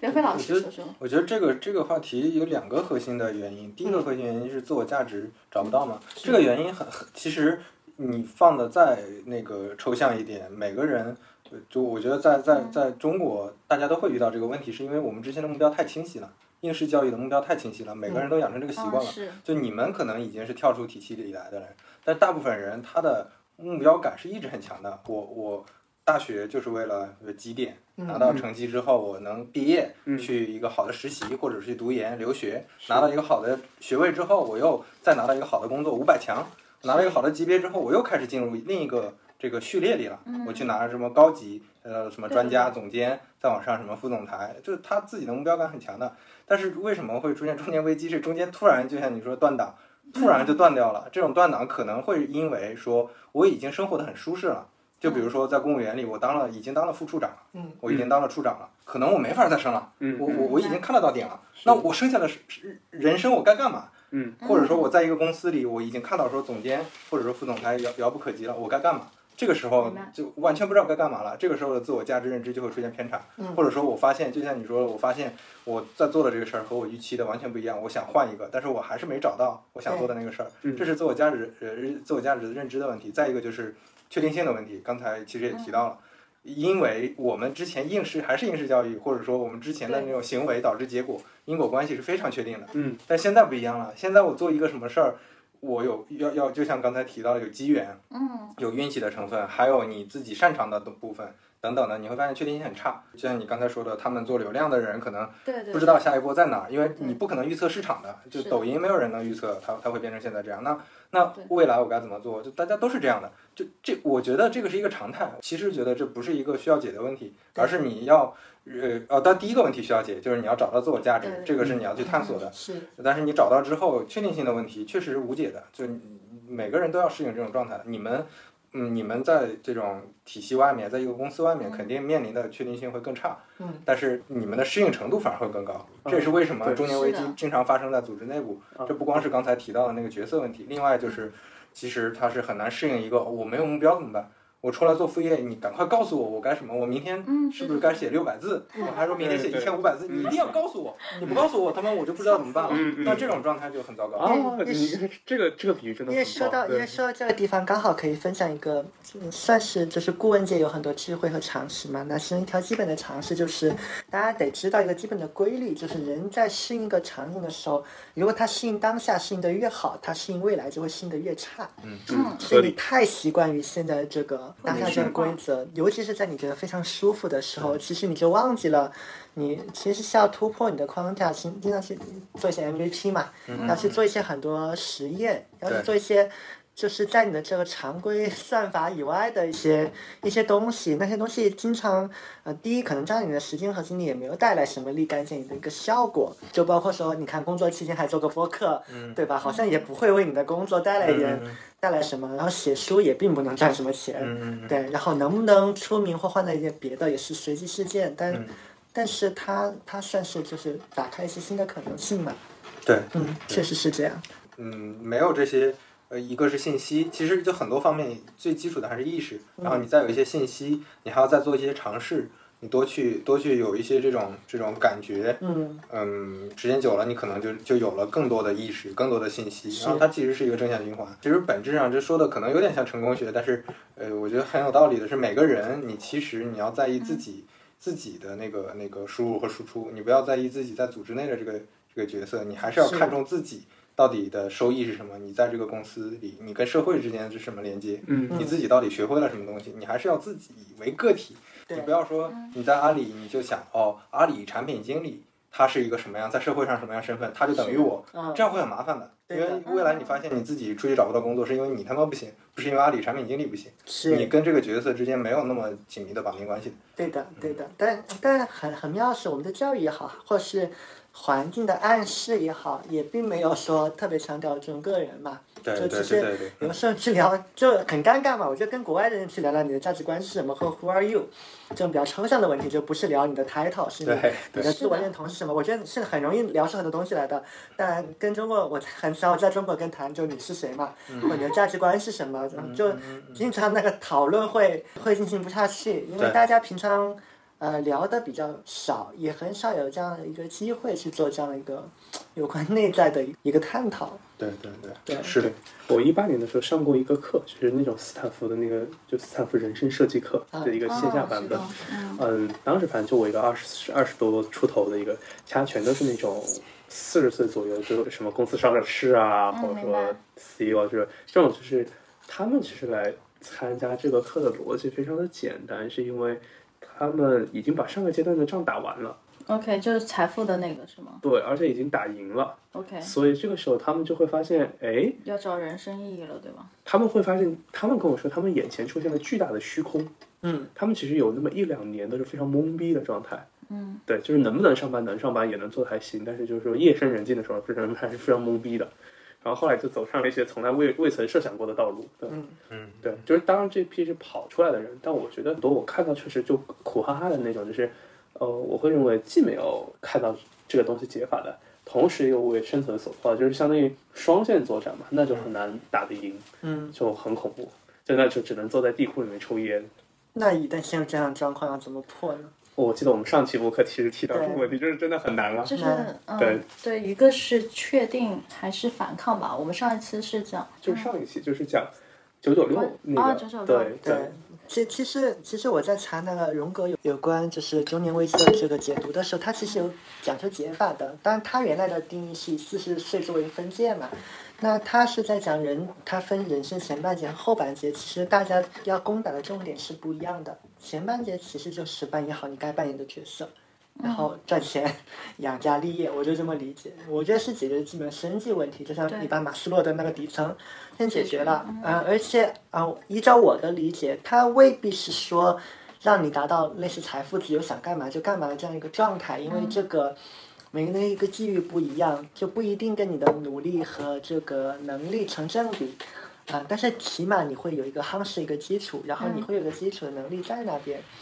然后在这个相对来说还比较富裕的这个状况之下之上，然后再去做就是这种有关意义的这个探索嘛。就刚才好像跟海生口中聊的那个例子，就我在海生的案例库里面看到的情况啊，嗯嗯可能比较可怕的并不是在于他很忙，而是在于他目前的这个忙其实是非常混乱的一种忙，就是收入其实也没有很 OK，但其实也没有那么核心的一个技能，就是我做产品的，我觉得非常能了解这样感受。就就产品经理就数量通货膨胀了嘛。嗯。虽然像产品经理一抓一大把，但是你真正抓几个，跟他问一下产品，非常，其实，在我们看来是非常基础的一些问题，能够答过关的没有那么的多。嗯，其实就是这样。我我的观点就是这样子。哦，对，其实对我来说，之前有时候有个非常大的困扰。其实我今天在晚上喝茶的时候跟你提到过，就是我会最近会非常懵逼的一件事情，就是，哎，就是我究竟在干啥？嗯就是我这个周末都在思考这个问题。对，就是其实我刚刚在你在说产品经理这个问题的时候，我就会在想，哎，你和刘飞老师会不会就是会在描跟别别人描述的时候，就是我就是干产品经理的，嗯，就有点像就是举个例子，我是个农民，我就是种小麦的，我是个种种水稻的，对，就是这个认知是不是就会能让你们感觉到稳固或者说安全？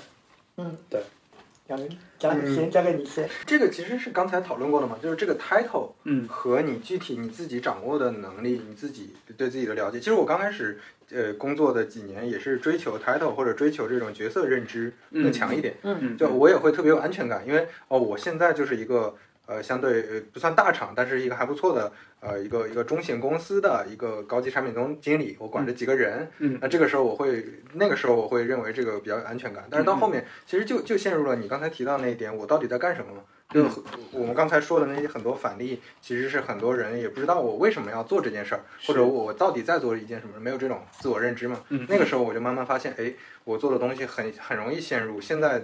可以叫内卷。那个时候没有这个词儿，就觉得好像一直在做类似的事情，也没有新的发展，然后人越来越多。那个时候是就会有焦虑了。我并，但是我会发现很多人还是觉得说，我是一个工作五年的产品经理，嗯五年产品经理就是一个角色，嗯我是牢牢抓住这个角色的，没关系，这个世界我我很安全。对，但是后来他找工作的时候发现他妈不行啊，嗯就我不能跟别人讲五年产品经理就行，我得告诉他我干了啥，那这个时候就会漏气了。其其实其实其实现所以现在我我我相对会看一下什么职级啊、title 啊、什么嗯薪资，但是他们不能完全代表你，因为现在这个行业就以前那个行业是泡沫式发展的一个行业，一旦是泡沫式发展，就会有很多鱼龙混杂的情况。这个时候你拿 title 是能唬住人的，是现在不能了。现在你跟别人聊，你哪怕是一个薪资很高的一个阿里出来了一个什么很牛逼的产品，你跟别人聊，你聊不清楚一件事儿，一样是没有意义的。嗯别人还是会觉得你你只是顶着一个很虚的 title，谁知道你当时遇到什么？可能你是跟马云是是什么亲戚，对吧？这有都有可能的。那我我是招你来干活的，原来的招聘官也不懂嘛，现在大家都懂了，这个行业已经不太一样了。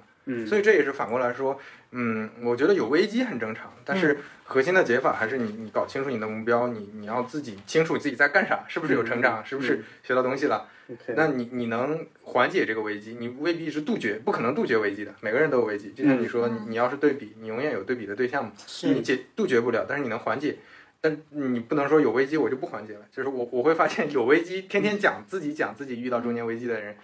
人和人还是不一样的。有的人讲危机只是说，我觉得我现在遇到一些困难，我可能要克服，我在克服的过程中，有的人说他妈遇到危机是国家的问题，他妈是社会的问题，嗯。是身边的人的问题，是这个就业市场的问题，嗯我我他妈不管了，我就就抱怨天天，那嗯。那这种危机，这种天天说自己危机的人就很糟糕。嗯。对，你你提醒了我，我想起来我的一个经历啊，就是我是怎么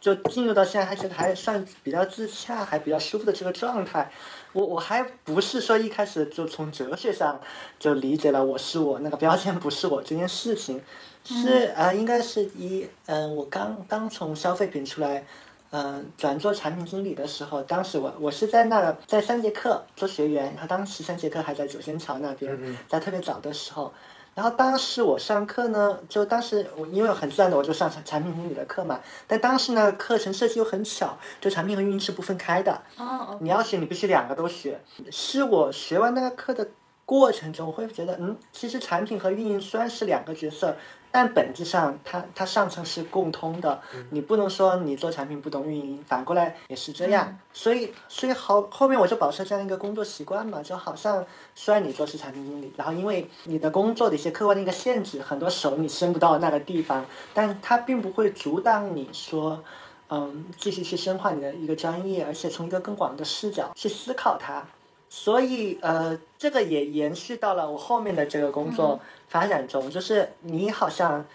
大家看到觉得你很多面，他看到是你的一个一个所谓这个职业的标签嘛，但是在我看来。它它其实上层从来都没有变过，它始终都是。你看，我们很多时候还是在讨论有关商业的这个东西，你还是没有在讨讨论说这个人的需求。那包括说现在我花时间比较多的，还是说在做顾问和教练这件事情啊。虽然说你不用画产品原型图了，但是你仍然是关注的人的一些需求，以及它背后一些比较底层的，就是为什么人会产生这样的一个变化。对对对对，嗯对，这种底层认知，就这个可能稍微有点题外话，就这种底层认知啊，更宏观的认知、嗯抽象的一些认知，更能帮助到人嘛。对对对，这个这个这是也是产品思呃经理的思维里面最最有价值的一些点。是，那那些表面的技能，我能画图啊，我能做一些方案，我能做一些交互，这些其实都比较浅嘛。是这个你一旦换一个产品，立马就没用了。对，对，嗯，嗯，但工作经历不太久的人比较容易把把精力 放在这些这具体这其实又是。大家的习惯嘛，就追求确定性嘛。就我我我一定我我会用这个工具，看起来就很确定。对对，我对，会画就很确定，我会写文档就很确定。你说的这些抽象的概念，我好像我觉得确定性很差。用对我是我我理解不到那我就会发现我在最早工作的时候，有一段时间就会，嗯，我没有追求 title，但是我会，因为我之前工作经历是属于那种特别搞、特别不稳定的状态。就我一开始先做分析师，就既然公司认为你能做分析嘛，那你既然分析了这个市场大有可为，那你就去做。然后就当时就做了好多新项目，然后开发新品。然后后来我还做过供应链，然后也做过产品经理，也做过天猫运营，就是像那个公司咋开，我就完完整整的做了一遍。这个时候我就会，当时对我来说，我最大的一个懵逼点就是完全我不知道去介绍我是个谁。嗯对，呃，因为可能就是创业公司这个岗位的流动性特别高，嗯，所以就会导致就是说我一直很想有一个非常确定的对我自我的认知，嗯。对，就是你很想去，哎，就是对着一个 JD，你会想啊，我想去扮演成他嗯的这个样子，对。但是但确实就是说，呃，我现在回看当然有问题哈，但是确实我觉得在当时那个状态底下，就我会很不由自主的去对想到，就是我我在游戏里面我要扮演一个战士还是刺客，嗯因为我那个游戏技能点就是属于就是今天反正怪出现了，你就得点这玩意儿，哦明天那个就得那样。对你本质上还是追求一个确定性嘛，一样的。我我去年大半年没有工作，我其实也是在思考这个问题。嗯但是后来就就是我思考的结论，刚才也提了嘛，你去到一个公司，你跟他之间的关系，你要清楚，你不是扮演一个角色，你还是跟他在做一个很清晰的利益交换。嗯你知道这个利益交换的点是什么就 OK 了。嗯但是呃，之前其实大家寻找的都是一个确定的角色，而而且这个很很容易理解了，因为我们这个目前这个社会，大家还是就是非常看重社会身份的，嗯尤其是带 title 的社会身份。你一讲我是阿里的，不管你是多小的一个 title，大家会啊，就是可能尊敬三分，嗯对吧？啊你说我自己开个公司，然后这公司就没几个人，大家就会觉得啊，好好像行。然后你说我自己干的，我啥是这什么 title 也没有，那大家就会觉得嗯，好像你是个什么无业青年，对对吧？就这这个是一个社会认知，你可能。疯狂被我家就是我伯伯对对。diss，对。对啊，这这这个是社会认知的问题，但是你想清楚了哦，这是社会对整个社会对人的一个确定性的追求，你就知道了，嗯。就它不是对我们每个人有利的，它其实对社会有利的，嗯。社会整个社会政府大家需要每个人都对吧，有一个确定的角色扮演嗯，这样最好。是 的哎，我我突然可以补充一下，就是有一个很有意思的现象，就是我的心态转变对于 title 的变化。嗯，我以前觉得，就是我的晋升目标是，哎，我先从一个基层员工开始去做，比如说是执行层啊等等，然后其实到了第二年的时候，就很快就成了就是主管负责人。对，然后我以为我的接下来的人生应该是以运营总监啊什么之类的 title 为核心目标，运营总监再上去就 COO 嘛。嗯，这是我刚毕业那会儿第一年的时候，我对于我人生未来要走的那条路的规划。嗯，对，是路径的规划。然后后来经历了各种尝试，然后种种的挑战，我的整个就现在我当下所有的想法都完全不一样了。就是我可能我脱离那个职业太久了，就我不再去追寻追寻那种 title 了，嗯我反而会很羡慕那种。就是像胭脂王那样的角色，嗯嗯。就是他不需要解释太多，他就一个名字摆出来，嗯，OK，我听过你、o k 我一直想要认识你，就是就只要三个字，嗯，然后你就能说明一切了。我也不要跟你解释、解释我是谁，然后我干过什么，我是不是阿里或者是什么嗯那个 BAT 的哪个什么角色，嗯，就只有一个名字就 OK 了。因为他有这幅作品啊，他作品就是被他影响过的人，而且这些人都过得不错。对对，啊。所以其实这是我特别就是向往的一种状态，就是好好比举个例子，别人一听你的名字，比如说范米索。OK，我知道这个人，这个人他可信，或者说他很棒，或者怎么样，哎，我不要脸了，不好意思，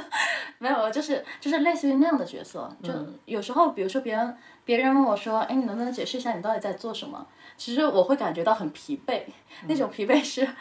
我他妈不想解释，我也不知道我在干嘛。那其实你已经说到解法，你也给了我一个好的好的线索。当人家问你是谁，然后你觉得又很难回答出那个抽象的标签的时候，不妨直接拿出你的成果给他看一看，呃，对，就是拿出我的我的作品来，这是我啊，的作品。对对对对对，就是这种感觉。对，说到这个之前，我跟猫柱聊的那一期，当时聊过一个点，对，就猫柱会觉得说，嗯，他觉得自己迟早会创业的，然后他觉得这个点是在于他只要创业，他是创始人，他是老板，他跟这个社会是直接产生连接的，别人会尊重他这个人，就觉得他这个人是做了这个产品。对对对但是你一旦在一个公司里，你其实是通过公司做这个产品，没有人鸟你的，就你哪怕你是现在双十一负责人，谁知道？这这个社会上只知道逍遥子和蒋凡，有人知道你吗对对对，没人知道你。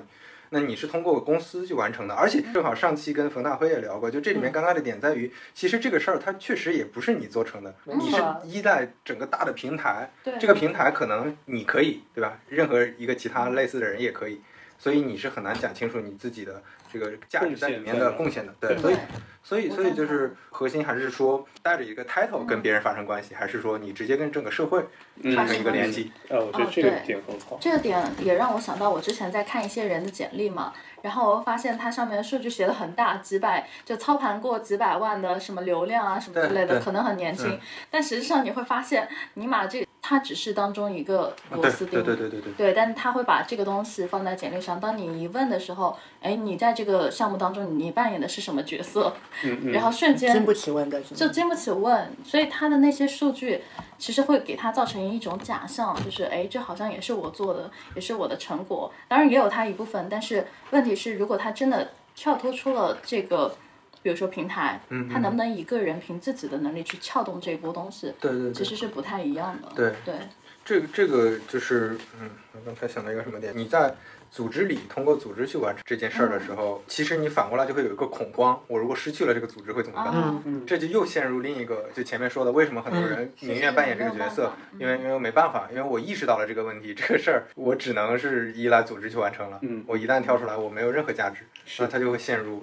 一个一个循环会更尴尬。哦，其实就是我最早开始说，就是一开始那个故事的时候，就是我跟那些联创的聊的时候，就是这么一个点，就是他们不是创始人，这个时候呢，真的出来做一个事儿呢，要死人的，包括就是一些总监。然后呢，这个时候就相当于就是，但是就上也上不去，出也出不来，那就人就像个就吹棒吹胀气的那个河都在那里杠着，其实就那个状态。我会，我之前有一些那种客户，就是往往就是。呃，美团或者京东的那种副总左右，大概这个状态，就销售副总裁或者供应链副总裁这种状态的人，然后就是说他们其实对出来做事非常恐慌的，因为他会发现，只要他一脱离那个体系，他很难单独出来做一个事儿能养活自己。我觉得在平台会有这样的问题，就他们会有非常大的恐惧，因为他不能形成一个完整的闭环。所以它不能产生一个制造东西和卖东西的这么一个完整闭环，然后这个时候就是他就会只能在那里杠着，就是他自己也很不满意，就是相当于在里面就相当于吃出来就意味着死亡，那相比死亡的话呢，就还是吃好稍微好一点。你这样要被打的。啊，对，那我们把这段剪掉，对。我们我们不能说它在组织里就产生不了价值，只不过这个价值的适用性很窄，就是在这个组织内适用。你会发现你在积累一些能力，积累一些经验，但这个经验只是组织内和你所在的这个岗位适用，就会出现一个很强的不安全感嘛。就你这个岗位被调整了，你你被公司开除了，或者或者其他的一些变动，就会很麻烦。但是你在外面可能确定刚开始确定性很差，但是你积累的很多东西，你积累的每一个东西，你比如说你在外面积累的每一个用户都是你自己的用户，这才是真的。私域用户对吧？对，你在你在公司内的这个用户，你有你有上亿的用户，这个用户是 跟你没关系，公司的用户，嗯嗯，对，这不是你自己个人的。哎，我喜欢这个概念，私域的用户，包括私域的资源、私域的影响力，这些所有东西都是你自己，你你，所以很多人他他想不清楚这个道理，他会觉得我靠，我在大公司做一个上亿人的产品啊，我出去只能做一个一万人的产品，好没意思啊。但是你如果意识到说这一万人是跟你直接产生关系的，你可以带着他走的。那这个时候你的价值就很大了，但你在大公司里这一亿人，你你你你开除你，我换个人管一样的，没有任何区别。我刚刚想起来一个奇怪的例子，就是我会回到上个世纪，是大生纱厂，就是那种纺织工厂，就可能我现在是个车间主任，但其实我不太会纺纱，但我从出来了，可能我就真的只能拿那个织织布机开始，就是就是从机械化退回到手工去纺纱，就是那个状态的感觉。嗯，对对。哎，我觉得其实我们今天应该聊的也差不多了，嗯，要不大家最后总结一下，收个尾，就是因为我们今天聊的是如何应对中年危机嘛，嗯，然后刚才在共创式的对话当中，我觉得大家应该自己也有一些应对方法，各位可以简单的去谈一下怎么去解决这个问题。好，小白。其实我觉得刚才刘飞给了我一个很好的一个思路，我觉得这件事情是要意识走在前面的，而且一定不是说你到了那个状态，你才你才把我们刚刚说的这个东西再过一遍。对，其实是意识走在前面，然后理解你是你，那个标签不代表你，但标签它有它的意义，但这个标签不是你，然后平台也不是你的东西，就是你私域的那些东西，那才是你的，就先意识到这件事情，这是很关键的。然后还是延续我今天的观点。就是在你还觉得还比较舒服的时候，其实你就已经要开始去做一些布局和尝试了。然后这个尝试不一定是以这种强烈的目的为导向的，更多是以探索为导向。不要等到就是真的像海生说的那样的一个状况，就你到了一定的一个 level 上不去，然后你退出的成本又很高的时候，再去做这样的一个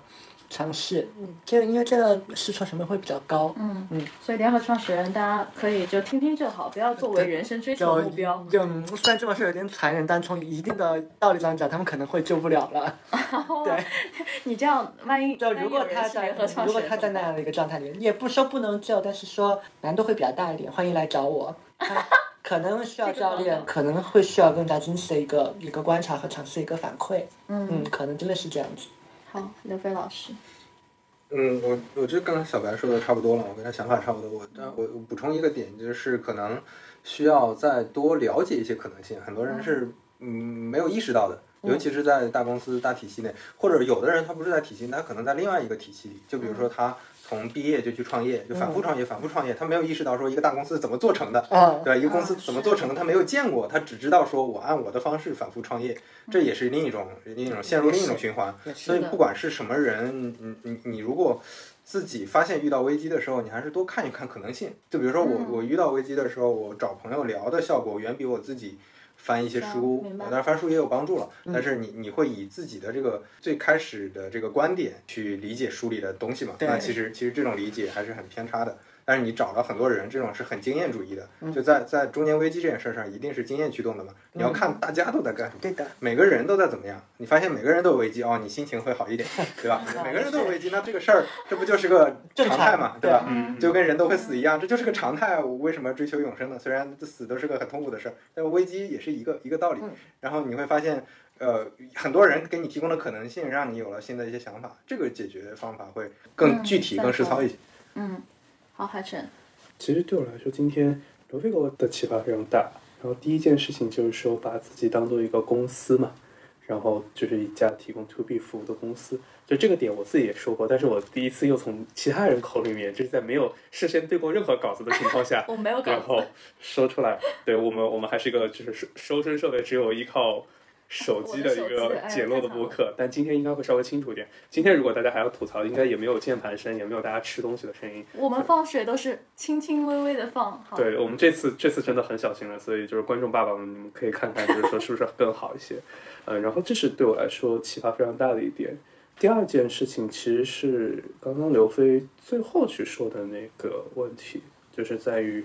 私域的用户和公寓的用户的差别。哦，我觉得这个点总结的非常的精准，因为其实它的价值是还蛮不一样的。然后这个状态底下，其实就是说，我们再去思考 title，那其实你就能够更好的去思考 title 或者标签真正给人带来的东西是什么。哦，我觉得这件事情其实解开了我之前脑子里面很混的一块。嗯对，嗯。好，所以就到最后到你嗯们。，OK OK，我快速总结一下吧。我觉得首先第一件事情是态度问题，就是我的感觉，其实我一直没说，我觉得危机是一件好事。嗯，因为这就跟我买房逻辑一样嘛，我觉得有压力是一件好事，因为你你鬼知道这种压力会让你爆发出怎样的可能性。我是一个特别喜欢不确定性的人，我也不喜欢我的人生会被规划掉，否则的话我会觉得很 boring。嗯对，就是因为这种不确定性，你才能知道说，哎，你自己的能力圈以及你未来的潜能到底在哪里。然后这是一点，我觉得你不要为现在的危机感到苦恼。然后适当的危机，我觉得是很好的事情。对，就是有个历史学家叫汤因比，然后他就提出过一个模式，叫做嗯冲突和反应，就是他会理解所有的文明都是在不断的获得外界的冲突，然后他就去反映，就像中国可能就是大清的时候，就是哎自己内部还过得好好的，然后就是突然一下英国人蹦一下开炮，这个时候他就开始去进入他非常痛苦的一个一个世纪的就是反应，然后那现在又做的还不错，那可能现在就就可能其他的国家又现在又进入了同样的模式，就是其实大概是在这样，当然可能会死啊，但就是说呃也是一个非常好的一个进化的过程。对，反正你你不知道嘛，未来会发生什么，这是第一点，我觉得。然后第二点是，嗯、刘飞老师刚才给我的启发就是破圈。其实他是从朋友，就是找朋友解决这件事情上给我的启发。我觉得第二点很重要的是你要懂得破圈。嗯，那个破圈就是，如果你是做产品经理或者你是做做技术的人，麻烦你不要整天和你周围的同样做产品或者技术，甚至是互联网行业的人对，疯狂的交流没用，大家的危机可能都 都是都是这样子。对对可能你心里会好过，但是它本质上只起到一个情绪的安慰作用，它解决不了你本质上的问题。所以多嗯多多，我觉得因为是多跨界的交流吧。对对对，这个很重要，就是一定要学会破圈。就是破圈本质上也是在挑战自己的人脉舒适度。就是有很多人他他结交人脉，就因为我是产品经理，所以我也希望我要认识同类的产品经理等等，或者再不济我认识个技术啊什么之类的。但本质上他还是在那个就是大厂或者说我们说的互联网公司在打转，他他其实不会产生更多的思维上的火花。它是相当于强化了效率，但是牺牲了可能性。啊，对对对，这这个词很好，对，所以其实我觉得破圈是很有必要的。就像为什么我尼玛就很多人看我说，哎，你怎么这种人也认识，那种人也认识，高的也认识，低的也认识，因为我不会给自己设边界。哪怕是我出去旅游一下，我觉得跟那个放羊的大哥聊聊天也挺好啊。就人家还还能有什么人生哲学能给到我呢？就可能人家不经意的一句话，哎，那可能还会引发我的思考。嗯，对，就听听别人在做什么事情，以及他做的怎么样，他的状态或者说他的生活带给他的那种人生体验是什么，其实是有助于你更多的去想象的。我觉得人最怕的就是缺乏想象力，是对你的想象力，所有的一切都被束缚在了。你要的那种大厂生活啊，或者是你你想象那种很 fancy 的生活里头，那你很容易出现很大的未知，嗯，因为现实是有落差的。我记得刘飞老师第一期讲三五环，就是那个名字的那个由来的时候，就是就是就是三环以外嘛，五环以内。啊因为因为我其实我我从小是生活在一个五环以外的地方对，然后我我自己其实相当于过去的几年，我是生活在三点五环左右的那个位置。太差了，二环在这里。对，对不起，对不起，你其实那个是二点一环对。然后那我其实我记得有一个对我来说影响还蛮大的事情，就是我一开始开始慢慢理解就是更多的东西了。嗯。然后我我记得一八年的时候，我当时骑车从北京，然后骑车骑到郑州，然后中间因为就是你要骑过整个河北，然后你就经过经过了很多村镇，然后因为当时我在卖酸奶嘛，所以那个时候我就呃会去问，就是我能够去停的那种小卖部，就是我要买酸奶，他们给我递出来的酸奶就有那种，呃，就比如像君乐宝，就是哦河北最大的乳企，他们就做那个低温酸奶，就是一袋儿一袋儿装的，就是应该放在冰箱里面，嗯，但。但其实是放在，就是也不能说露天，露天太恐怖了，但但就是放在那个就是常温的货架上面然后你就这么拿，然后他也觉得很正常，因为他摆的还是就是按照正常的摆法，他并没有觉得他在做一件什么奇怪的事情，而且就一路上都是都是这样子的。嗯然后对我来说改变最大的一个点就是。我在跟他们问要酸奶的时候，在有一家店，他给我掏出了一个营养快线，告诉我这玩意儿就是酸奶。然后那件事情其实就让我去意识到，就是说，呃，其实五环之外，就是中国是个非常体积非常大的一个消费市场。就如果说我真的要去卖一些东西，我要充分的理解这些东西的差异性，嗯，然后不能就是说，就是对。在一个非常小的圈子里面，嗯，呃，因为你在小的圈子里面信信号是不断被加强的，是的，就你会认为真的这个东西就是，嗯，呃，这个世界，所以就是说在之后我就开始去充分的接触各种意志性特别强的人，嗯。对谢谢你的补充，补充了很多。嗯，对，然后还好我记得第三点，是，对第三点就是我觉得就是呃，人总归还是要去设置一个目标的。我以为你想是没有总归要死的，对，虽然哈，我这个总结 解法就是等死，反正都要死。对书都是不妨等一等。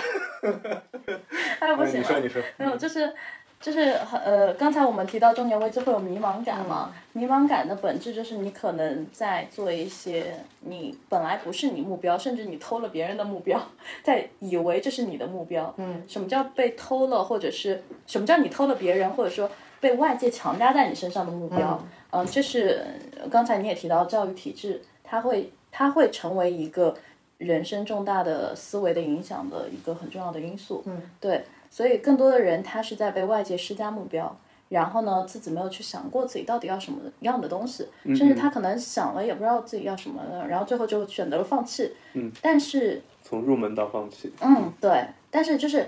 就我再抛一个非常哲学的东西，就是，就是我们都在说价值感，就是哪怕说很小的一件事情，你也可以创造价值，但很多人他不知道自己这辈子到底要创造怎样的价值，所以我觉得设置目标是一件很重要的事情。比如说，像我，我给自己设置目标，抛开物质哈，就就不是买房这件事情，嗯嗯买房它只是我实现目标的一一种手段或者说激励。对，但真正的目标是什么？就是有一件事情我是一辈子会做的。其实找我 一辈子都要做的你好黑我啊终！极目标。我的天呐，找男仆是什么鬼？这不是你，我我发现每次海神都会在播客里黑我，不是说我海王呢，就是说找男仆，我的形象，你你这样让我找不到适婚的对象的一直说我是血腥资本家吗？对不对？你本来就是好了，我就不怼了。对，就是那个点在于说，就我要一直做的事情是什么？就是成人教育。嗯，我就知道你们俩好 为什。么每次我说都很自然，但有你说都会引发很多笑声呢？你要反思一下。